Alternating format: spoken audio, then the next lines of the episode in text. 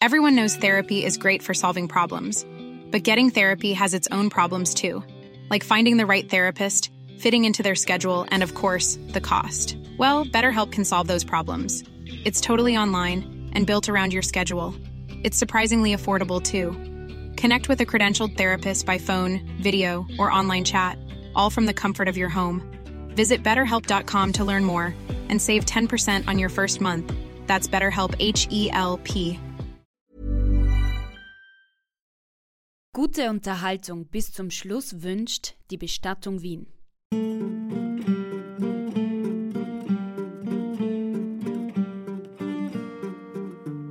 Der Steuerberater geht zu seinem Schnapskastel und reicht seinem Mandanten ein Schnapsel und der trinkt's. Und innerhalb weniger Minuten hat er die Augen verdreht, ist kollabiert und ist dort vor Ort verstorben. Das war das Gift Aconidin. Darauf hat die Polizei gesagt, na gut, dann denken Sie mal ordentlich nach, wer Ihnen diese Flasche geschenkt haben kann.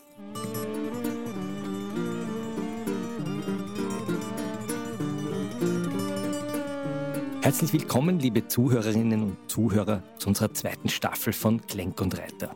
Mein Name ist Florian Klenk, ich bin Chefredakteur der Wiener Wochenzeitung Falter und neben mir sitzt Christian Reiter, Gerichtsmediziner.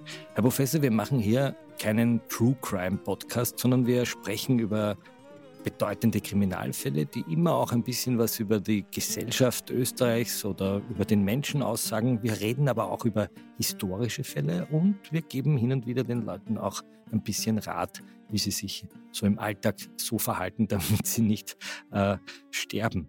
Ähm, der Podcast hat in der ersten Staffel, die wir aufgenommen haben, enorme Zugriffszahlen gehabt. Wir haben bis zu 250.000 Downloads gehabt und sind Sie sind jetzt vermutlich einer der am meisten belauschten Gerichtsmediziner des Landes.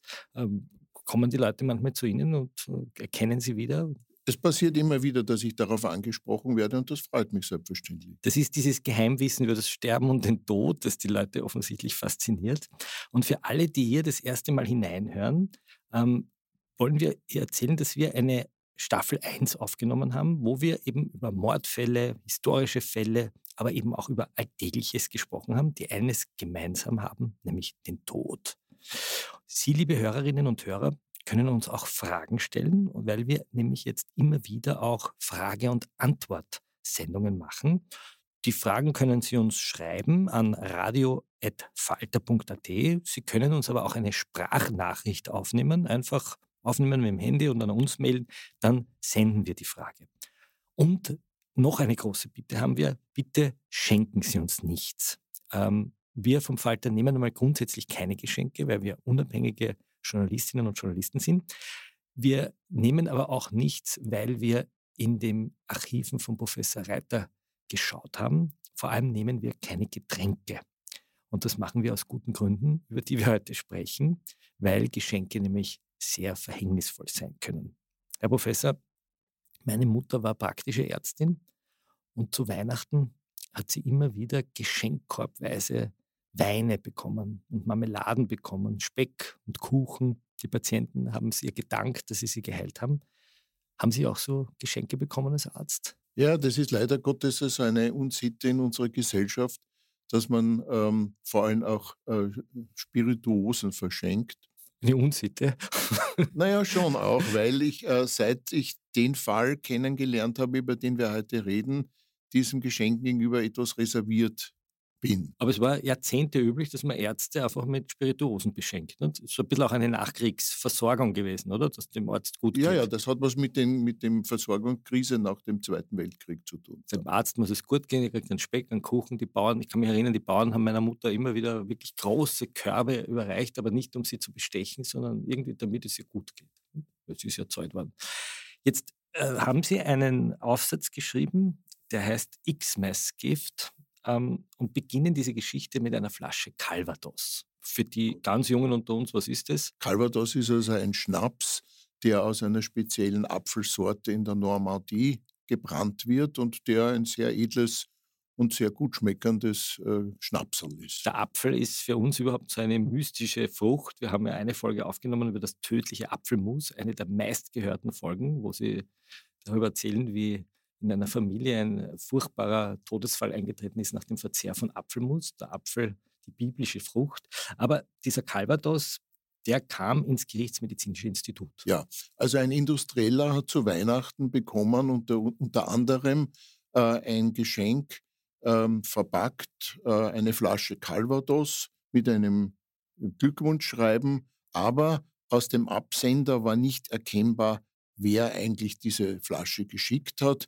Und da dieser Industrielle offenbar nicht nur Freunde hatte, äh, war er etwas misstrauisch und hat also diesen Schnaps auf die Gerichtsmedizin schicken lassen äh, und gebeten, den zu analysieren. Das ist eigentlich sehr un ungewöhnlich, dass man eine Flasche Schnaps, kann das jeder machen? Also kann man zu Ihnen kommen? kann man das machen, wenn man also sozusagen den Verdacht hat, ob etwas vergiftet ist, äh, könnte man es auf die Gerichtsmedizin schicken und sagen, bitte analysieren Sie mir das, ich zahle Ihnen die Analyse. Was kostet sowas bei Ihnen? Naja, das ist je nach Fragestellung unterschiedlich. Ja. Gut, jetzt kommt diese Flasche zu Ihnen und wie wird das jetzt analysiert? Gut, dazu muss man sagen, dass zur damaligen Zeit, das war es in Anfang der 1980er Jahre, äh, die chemische Analytik noch nicht den, die Qualität hatte, die wir heute haben. Die Chemie hat sich also hier,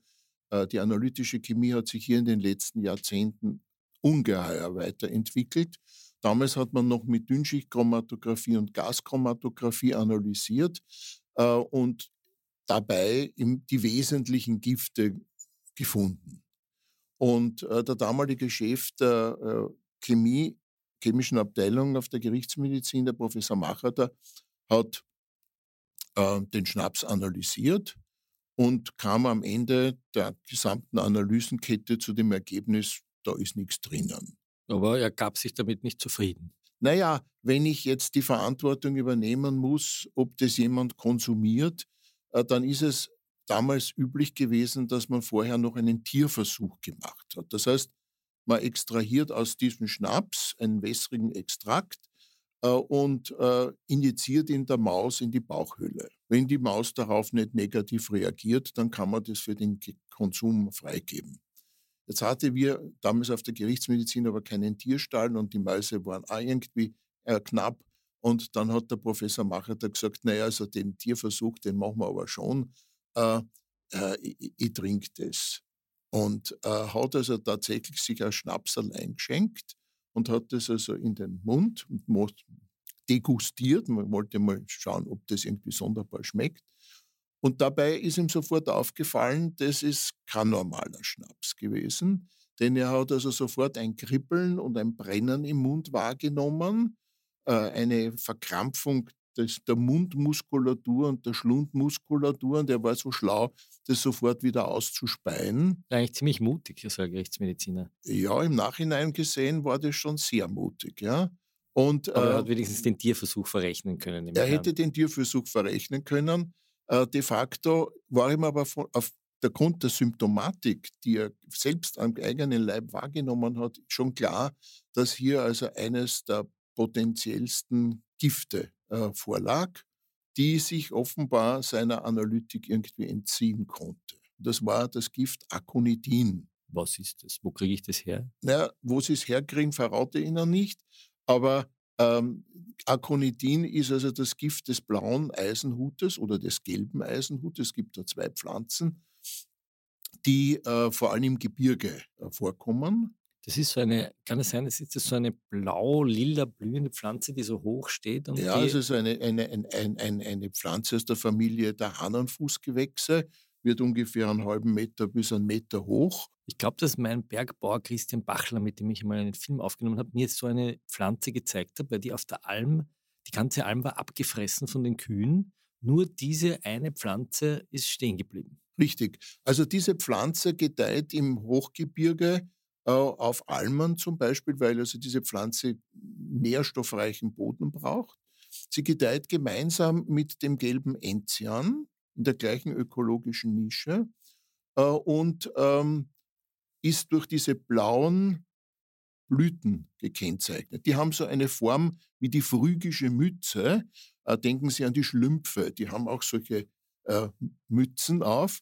die phrygischen Mützen. Äh, und äh, das ist eine sehr hübsche Pflanze, aber sie ist hochtoxisch. Und die und Kühe das, wissen die das. Kühe wissen das offenbar aus Erfahrung. Äh, Man weiß eigentlich nicht genau, wieso die Kühe, wie die Kühe das den anderen Kühen mitteilen, aber diese Pflanze wird dort nicht äh, gefressen, denn die Kühe hätten auch die gleichen Symptome, nämlich dieses Brennen im Mund äh, und werden dadurch auch gelernt haben, das nicht zu fressen. Mir hat der Bergbauer Bachler gesagt, ich soll diese Pflanze erst gar nicht berühren. Hat er Ja. recht? Ich habe gedacht, er übertreibt. Nein, da hat er vollkommen recht, weil äh, dieses Gift auch über die Haut aufgenommen wird. Man hat dieses Gift ähm, im Mittelalter zum Beispiel für medizinische Eingriffe verwendet.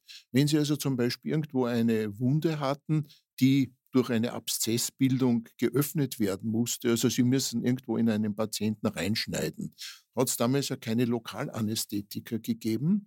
Und da wusste man, dass also wenn äh, die Wurzel des Aconitum über diesem Abszess, über dieser Operationsstelle auf der Haut eingerieben wird, dann entsteht kurzfristig ein brennender Schmerz und dann ist aber für längere Zeit ein Taubheitsgefühl vorhanden. Und da kann man dann wie bei einem Lokalanästhetikum reinschneiden und operieren. Das große Problem dieser Art von Lokalanästhesie war aber, dass viele Patienten an den Vergiftungsfolgen gestorben sind, denn dieses Gift wird über die Haut aufgenommen, kommt in das System äh, und kann zu einem Herzrhythmusstörung und daher zum Herztod führen. Das heißt, nicht nur die Wurzel ist gefährlich, sondern oben auch die Pflanze. Auch die Blätter und die Blüten. Ja? Jetzt haben Sie das dort in dieser Flasche festgestellt. Das heißt, irgendjemand wollte den Industriellen offensichtlich vergiften. Das ist ein Gift, das also nur geringe Mengen, das genügen wenige Milligramm, Das heißt wirklich nur, ich brauche nur ein ein bisschen paar in den Fingern Tropfen eines Extraktes äh, in einer ganzen Flasche reichen, äh, um jemanden zu Tode zu Aber der bringen. Professor Machater hat es überlebt. Professor Macher, der hat also sofort erkannt, dass er hier vergiftet ist durch Aconidin, hat das ausgespien, hat aber danach noch äh, ziemliche Herzprobleme bekommen in den Stunden nach diesem äh, äh, Aufnehmen, muss er dann eine Nacht auf der Intensivstation überwacht werden und hat das aber dann unbeschadet überlebt. Jetzt haben Sie in Ihrem Aufsatz, den Sie darüber geschrieben haben, auch beschrieben, dass man mit diesem Gift jagen gegangen ist früher. Ja, nicht nur jagen, sondern vor allem die Bauern haben offenbar aus der Beobachtung heraus, dass das Weidevieh das nicht fressen will und dass das giftig ist, haben sie sich dieses, dieser Wurzel auch bedient, um Räuber, nämlich räuberisches Viehzeug, das waren also Marder, Füchse, Dachse, äh, Wölfe, ähm, zu vergiften, indem man Köder ausgelegt hat, ein Stückel Fleisch, äh, wo man ein Stückel von der Wurzel püriert, muss man aufpassen, dass man sich nicht selber vergiftet beim Pürieren, äh, in dieses Fleisch hinein und wenn der Fuchs gekommen ist und diesen Köder gefressen ist, dann ist er also gestorben. Das heißt, die Bergbauern, die sich heute furchtbar darüber aufregen, dass die Wölfe wieder in den Alpen kommen und ihre Schafe reißen, müssten eigentlich nur so eine Pflanze nehmen und ins Fleisch Und das, war, hineinrollen. und das war auch damals üblich, dass man diese Pflanze, weil sie einerseits ein so wirksames Gift enthält und andererseits aber auch hübsch ist, hat man sich gedacht, okay, die grabe ich aus, diese Wurzel am Berg und setze mir es in meinen Gemüsegarten im Eck dort, wo die Blärmeln abblühen.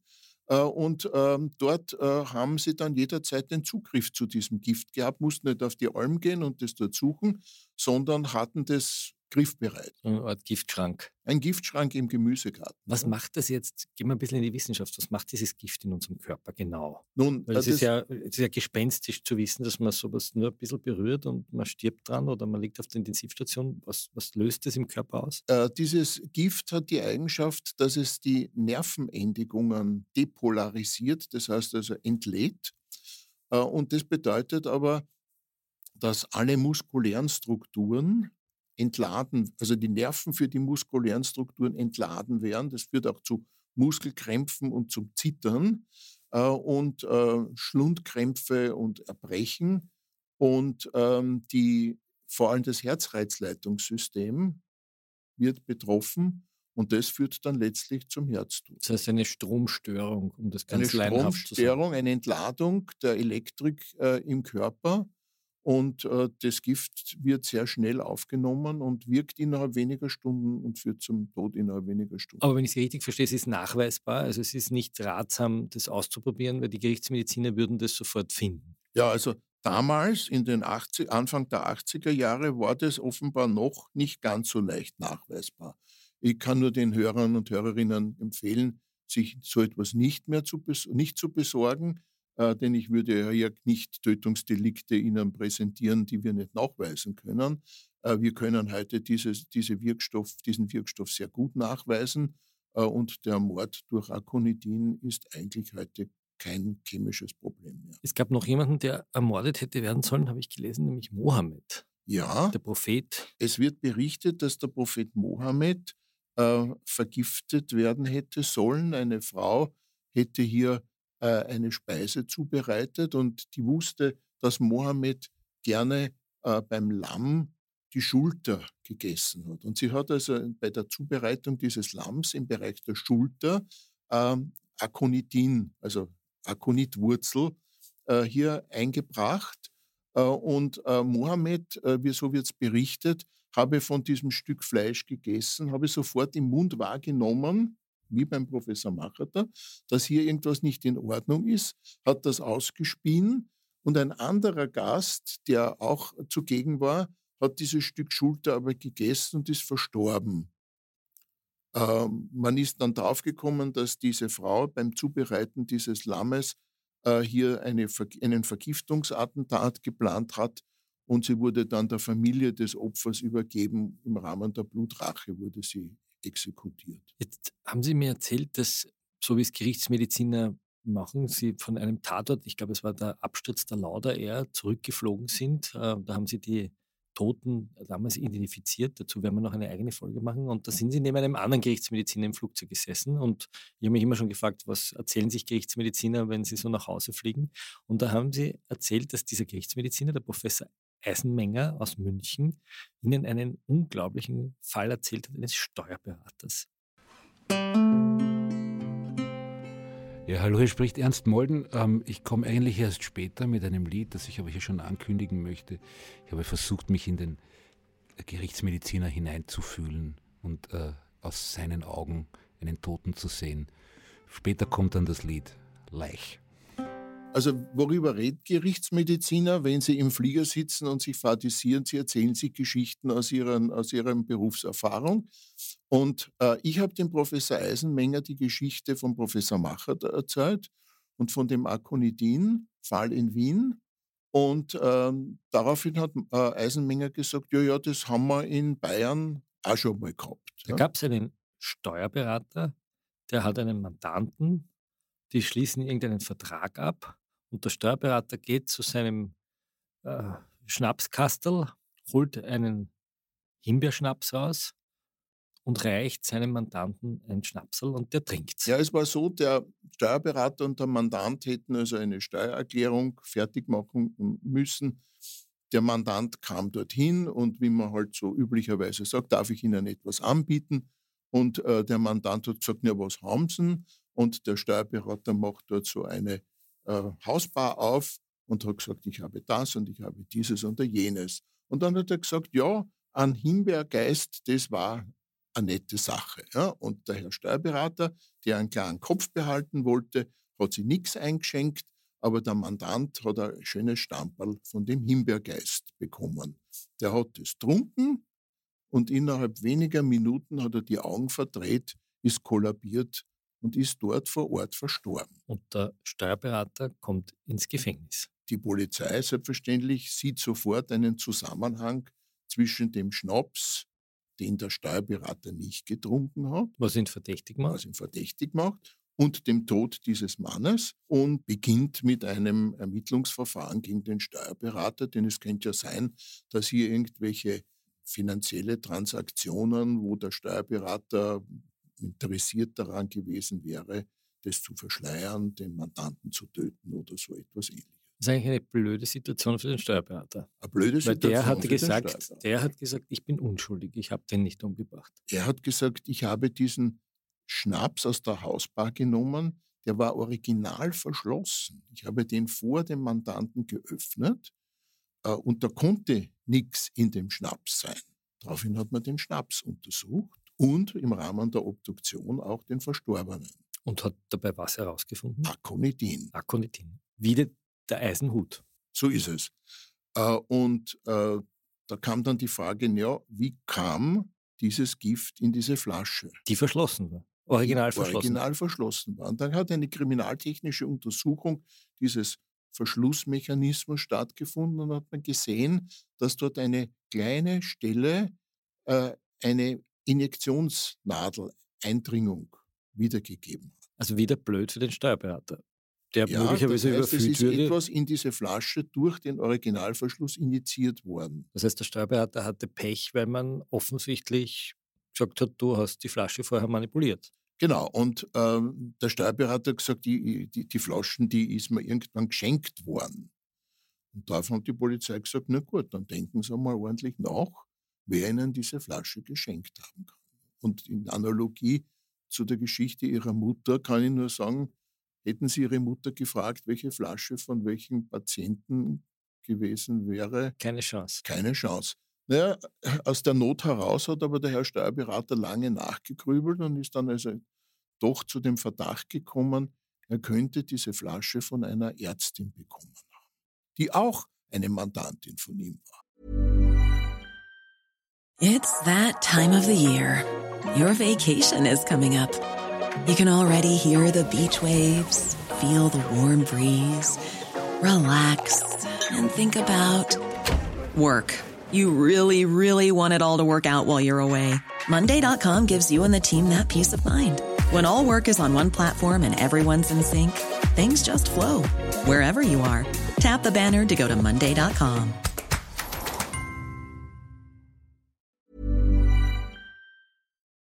Das heißt, die Ärztin schenkt ihm einen Himbeergeist, der offensichtlich oder Vergiftet. möglicherweise vergiftet war. Das ist einmal seine Erklärung dafür. Erklärung. Kann ja auch gelogen sein. Gut, daraufhin interviewt man die Ärztin und die sagt, ja, ja, ich habe dem Herrn Steuerberater vor einem Jahr äh, diese Flasche geschenkt, weil er ein guter Steuerberater ist und ich mich gut ver- versorgt fühle. Ähm, ja, ja, aber diese Flasche, die habe ich von irgendeinem Patienten geschenkt. Das heißt, das war so eine Art Wandergeist, ein Wanderhimbeergeist. Ein Wanderhimbeer. Keiner wollte diesen Himbeergeist eigentlich trinken, nicht einmal der Steuerberater, sondern sein armer Mandant. Gut. Dahin war dann die Frage, ja gut, Frau Doktor, Sie erzählen uns das so, woher haben Sie denn den Schnaps? Naja, woher habe ich den Schnaps? Pff, Wissen Sie, wie viele Flaschen Schnaps ich jedes Jahr kriege?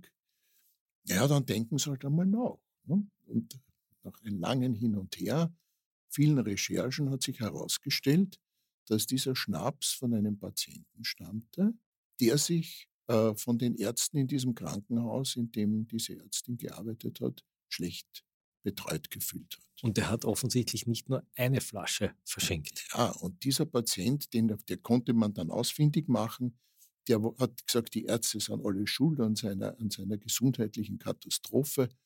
Äh, Und der hat mehreren Ärzten solche präparierten Flaschen geschenkt. Und zum Glück lagen noch zwei Flaschen in einem Keller von zwei Ärzten, die diese Flaschen noch nicht geöffnet haben. Und noch nicht weitergeschenkt. Und da haben. war auch Aconitin drin. ich verstehe jetzt ein bisschen besser, warum sie sich keine Weinflaschen oder Schnapsflaschen schenken lassen. Ja, also auch der Speck, denken Sie an den Mohammed. Ja? Äh, Das heißt, äh, solche Wobei Geschenke. der Mohammed keinen Speck gegessen hätte, wahrscheinlich als ja, das ist schon richtig.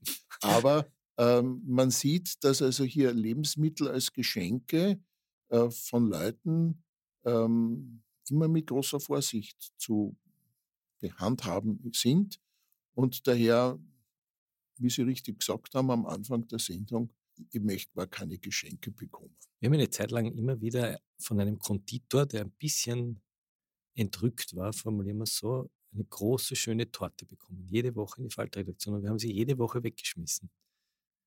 Irgendwie aus Aus dem richtigen Instinkt, Instinkt heraus. heraus. Hm? Jetzt haben wir über Pflanzen, blühende Pflanzen gesprochen. Gibt es eigentlich andere Gewächse, an denen man ankommen kann, die man berühren kann, die man vielleicht schnell mal so bei einer Wanderung, an denen man herumknabbert, die uns umbringen? Also so aggressiv und so giftig wie das Aconidin sind ganz, ganz wenige Pflanzen in unseren geografischen Breiten. Aber wir haben als Gerichtsmediziner immer wieder mit Vergiftungen zu tun, bei denen Leute äh, zum Beispiel Bärlauch äh, mit äh, der Herbstzeitlose verwechseln.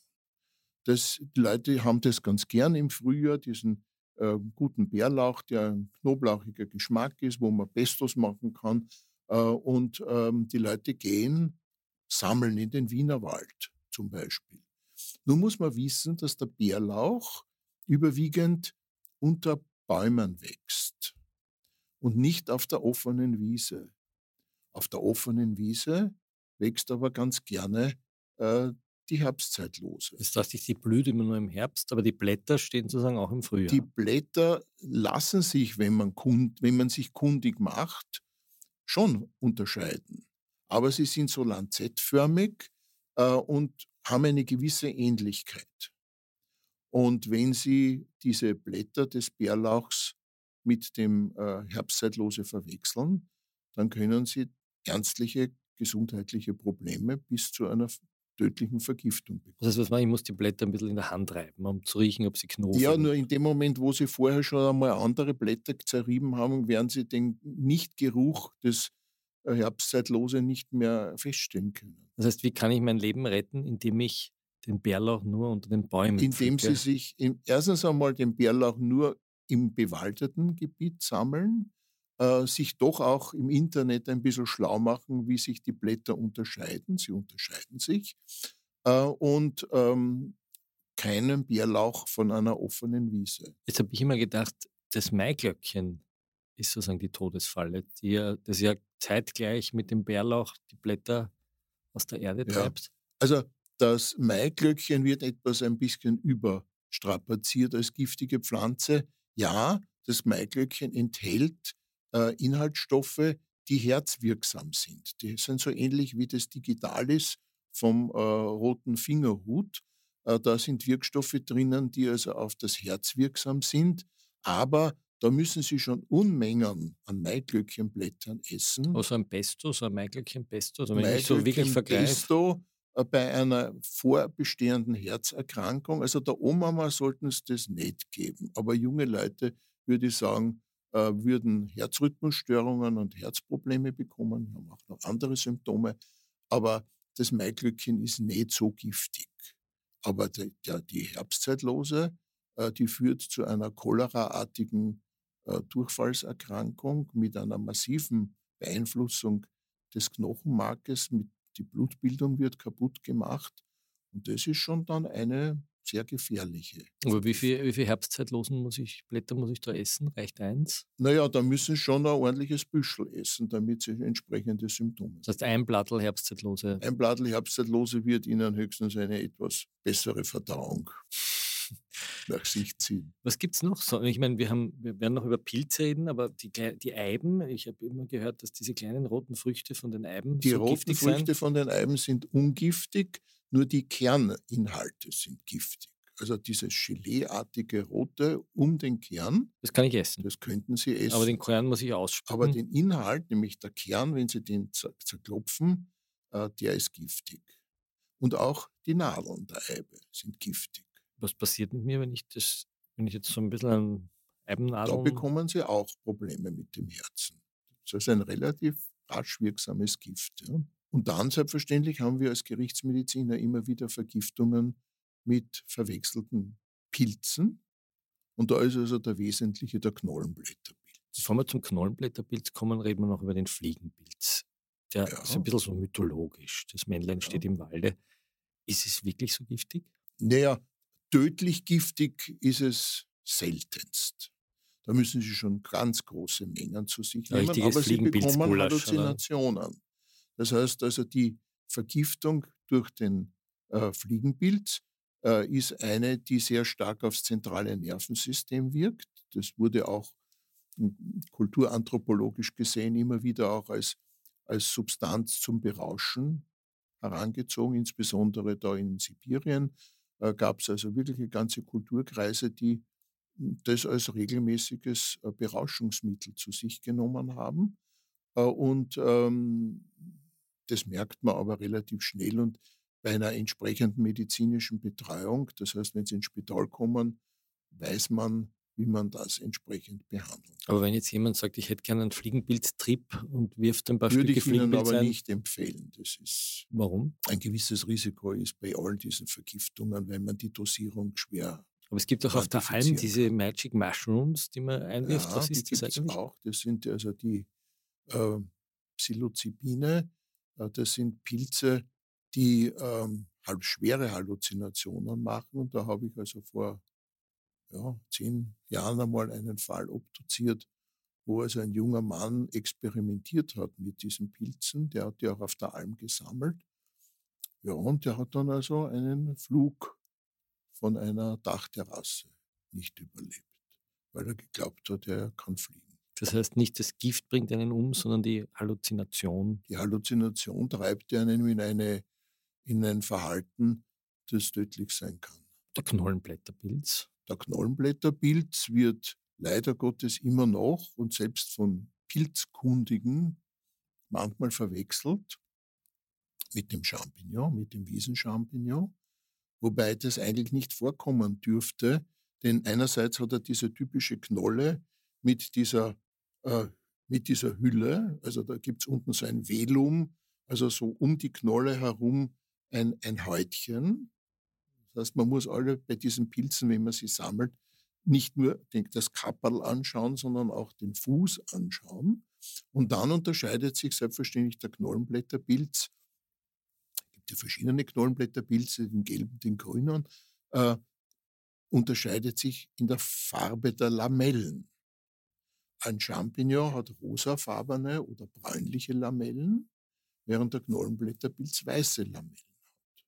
Und wenn man sich diese Grundunterscheidungsmerkmale vergegenwärtigt, dann sollte es eigentlich nicht passieren, dass man den Wiesenchampignon mit dem Knollenblätterpilz verwechselt. Wie oft liegen Leute am Firmensaziertisch, die das verwechseln? Es gibt also jedes Jahr im ostösterreichischen Raum mehrere Fälle, wo Leute Knollenblätterpilz zu sich nehmen. Medizin hat in der Zwischenzeit sich auch weiterentwickelt und es gelingt durchaus, Patienten zu retten nach einer solchen Knollenblätterpilzvergiftung. Was macht der eigentlich, der Pilz, mit dem Körper? Das Gift des Knollenblätterpilzes ist hitzebeständig, das heißt, den können Sie braten und kochen, so viel Sie wollen. Da, das Gift geht nicht kaputt und äh, das äh, zerstört die Leber. Das heißt, Sie bekommen eine akute gelbe Leberdystrophie, also das heißt, die Leber stirbt in ganz großen Mengen ab. Sehr schnell oder? Ja, das Spannende am Knollenblätterpilz ist, dass man zwischen der Aufnahme des Pilzes und den ersten Symptomen oft bis zu zwei Tage keine Symptomatik hat. Das heißt, man isst es, das schmeckt gut, man hat nichts nach ein, zwei Tagen fängt an plötzlich Übelkeit, Erbrechen, Durchfälle. Und keiner glaubt mehr, dass das der Pilz Keiner war. denkt mehr an den Pilz. Und äh, ich habe einen Fall gehabt in einer Familie, wo also, wir haben uns dann versucht, das zu rekonstruieren, wie viele Kapperln von diesen Pilzen wurden gegessen. Es wurden also Pilze gesammelt, die Mama hat die paniert, hat die herausgebacken äh, und dann wurden die halben Kapperln jeweils aufgeteilt auf diese Familie. Und die Familienmitglieder haben ganz unterschiedlich reagiert darauf. Warum? Weil halt einer ein Pech gehabt hat und äh, zwei Kapperln gehabt hat und der andere hat nur ein halbes gehabt. Ja? Und dadurch sind die einen schwer vergiftet worden und die anderen nur ein bisschen Symptomatik entwickelt und einer ist gestorben. Und da ist selbstverständlich dann die Frage auch gewesen, wer hat das gesammelt, wer ist verantwortlich für den Tod dieser, dieses einen Familienmitglieds. Ist das eigentlich dann ein strafbares Delikt? Das oder? ist ein strafbares Delikt, weil sie sich fahrlässig verhalten haben, indem sie hier geglaubt haben, es wären Champignons oder Parasolpilze. Äh, und in Wirklichkeit äh, war das halt ein Knollenblätterpilz. Herr Professor, wir haben wieder viel gelernt über die österreichische Gesellschaft, nämlich, dass man sich keine Schnäpse schenken lassen soll, dass man sie vor allem auch nicht weiter schenken soll, wenn man sie geschenkt bekommt. Schlechte Geschenke für falsche Freunde können tödlich sein. Man soll keine panierten Pilze essen von irgendjemandem, die man untergeschoben bekommt. Und man soll auf der Alm besser nicht Magic Mushrooms sammeln und essen, weil man dann irgendwo von der Felsklippe fliegt. Danke für diese Einblicke in die Gifte unserer Umwelt. Bitte probieren Sie nicht, Ihre Mitmenschen zu vergiften. Der Professor Reiter kriegt dann die Fälle auf den Tisch und überführt sie und Sie kommen ins Gefängnis. Bitte bleiben Sie am Leben. Schließen Sie lieber ein Falter-Abo ab. Das Falter-Abo macht es möglich, dass wir auch diesen Podcast möglich machen können. Äh, danke, Herr Professor, und bis zum nächsten Mal. Bis zum nächsten Mal. Drehen Sie noch nicht ab, liebe Hörerinnen und Hörer, denn es gibt jetzt eine Weltpremiere. Wir haben uns für diese Staffel wieder mit dem Liedermacher Ernst Molden zusammengetan und er hat diesmal sogar eine ganze Platte für uns geschrieben. Mördernummern heißt sie und ist ab 24. April exklusiv im Falter Shop erhältlich. Sie können die CD jetzt schon vorbestellen unter faltershop.at slash molden, aber beeilen Sie sich, weil so viele Stücke haben wir gar nicht. Und jetzt viel Spaß mit der Nummer Lech. Da haben wir die Lech wo es arm oder reich, war es gut oder schlecht, man weiß nicht so recht. Da haben wir Lech, ist hart oder weich, was hängt alles noch dran, das schauen wir sie an. Schlaf gut und dran bis in die Ewigkeit wann's da mal aufwachst, ja wann's da mal aufwachst, dann bin ich schon weit.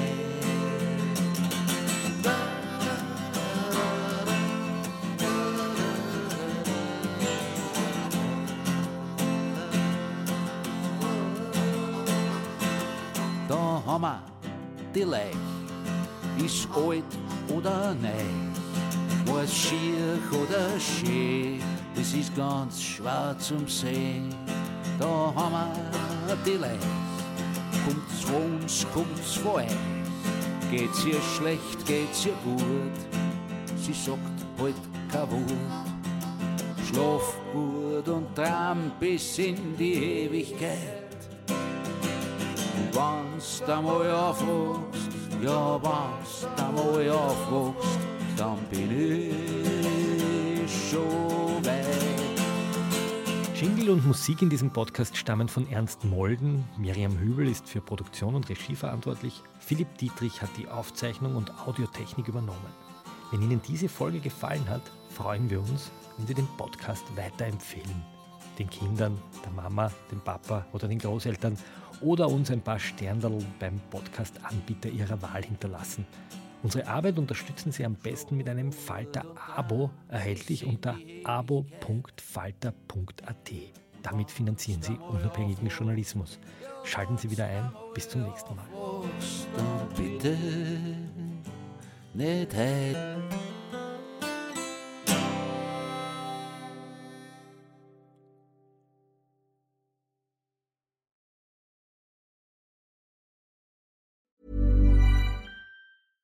Selling a little or a lot?